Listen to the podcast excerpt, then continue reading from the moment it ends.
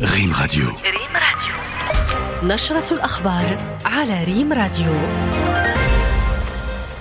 المواد الاستهلاكية التي يكثر عليها الطلب خلال شهر رمضان متوفرة في السوق الوطنية وأسعارها تنحو نحو الانخفاض هذا ما أكده وزير الصناعة والتجارة.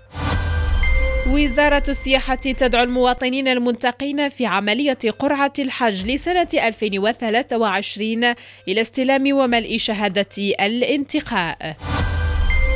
دوليا بالبرازيل ارتفاع حصيلة الفيضانات إلى 54 قتيلا وحوالي 30 شخصا لا يزالون في عداد المفقودين. كانت هذه أبرز عناوين النشره مستمعينا وإليكم تفاصيلها. المواد الاستهلاكية التي يكثر عليها الطلب خلال شهر رمضان متوفرة في السوق الوطنية وأسعارها تنحو نحو الانخفاض.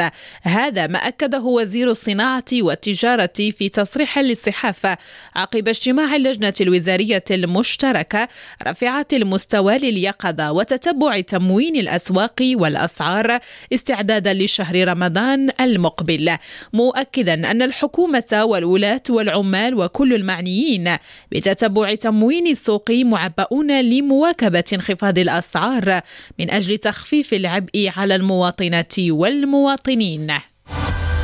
وفي خبر آخر دعت وزارة السياحة والصناعة التقليدية والاقتصاد الاجتماعي والتضامني قطاع السياحة كافة المواطنين والمواطنات المنتقين في عملية قرعة الحج إلى استلام شهادة الانتقاء المسلمة من طرف السلطات المحلية لملئها وختمها لدى وكالات الأسفار المنظمة لعملية الحج لهذا الموسم. الوزارة أضافت أن القطاع ينهي إلى علم كافة المواطنات والمواطنين أنه بإمكانهم الاطلاع على لائحة وكالة الأسفار المرخص لها بتنظيم عملية الحج برسم سنة 2023 عبر الرابط المخصص لهذا الغرض.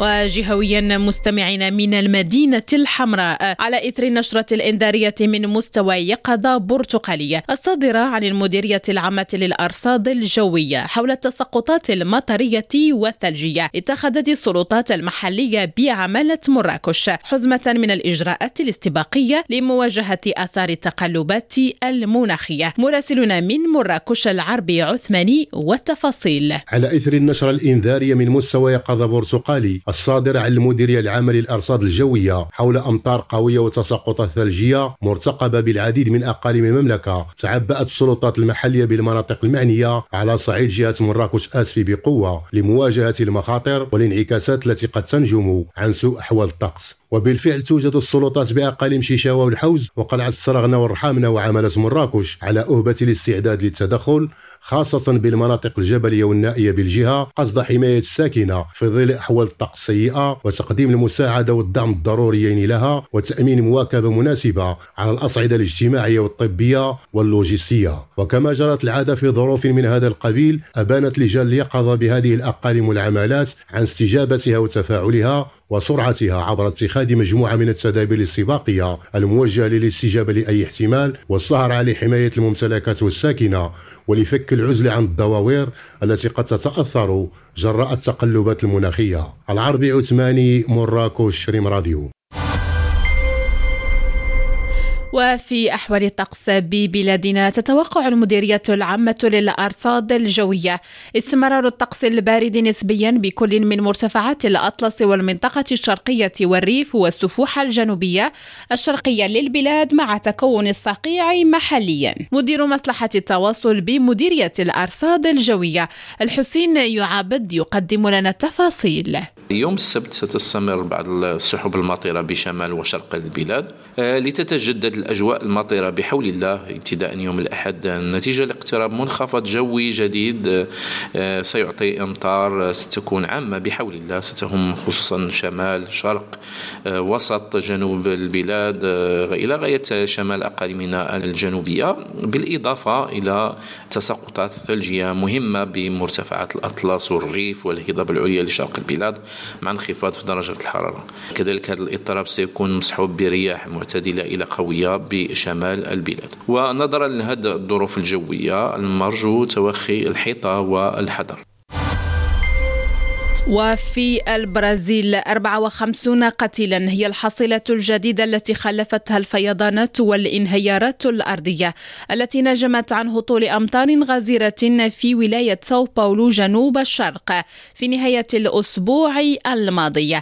التقرير التالي يضم التفاصيل. خمسون قتيلا بسبب الفيضانات وحوادث انزلاق التربة في جنوب شرق البرازيل حسب ما أعلنت السلطات وما زالت فرق الإغاثة في ولاية ساو باولو تعمل على أمل العثور على عشرات الأشخاص الذين ما زالوا مفقودين في بلدة ساو سيباستيا والساحلية التي تضررت بشكل كبير بالأحوال الجوية السيئة. وكلما مر الوقت تضاءلت فرص العثور على أحياء وهطلت أمطار كثيرة في ساو سيباستياو ما أدى إلى وقوع خسائر عديدة. وفي الرياضة فاز الوداد الرياضي على بيترو أتليتيكو بهدف للا شيء في المباراة التي جمعتهما أمس.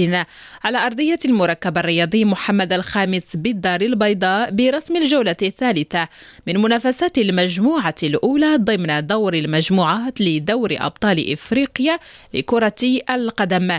المزيد حول هذه الورقة الرياضية معك رشيد معبودي. فاز فريق الوداد البيضاوي على بيترو أتليتيكو الأونغولي بهدف لا شيء في المباراة التي جمعتهما على أرضية المركب الرياضي محمد الخامس بالدار البيضاء برسم الجولة الثالثة من منافسات المجموعة الأولى ضمن دور المجموعات لدور أبطال إفريقيا لكرة القدم. الهدف الوحيد في المباراة كان من توقيع يحيى جبران في الدقيقة الرابعة والثلاثين من علامة الجزاء. وعن نفس المجموعة يستقبل فيتا كلوب الكونغولي ضيفه شبيبة القبائل الجزائري. وكان فريق الوداد قد نازم في الجولة الماضية أمام شبيبة القبائل بهدف للا شيء. رشيد معبودي ريم راديو الدار البيضاء. بهذه الورقة الرياضية مستمعين نكون قد وصلنا وإياكم إلى نهاية هذه النشرة. نشكر لكم طيب المتابعة وإلى اللقاء.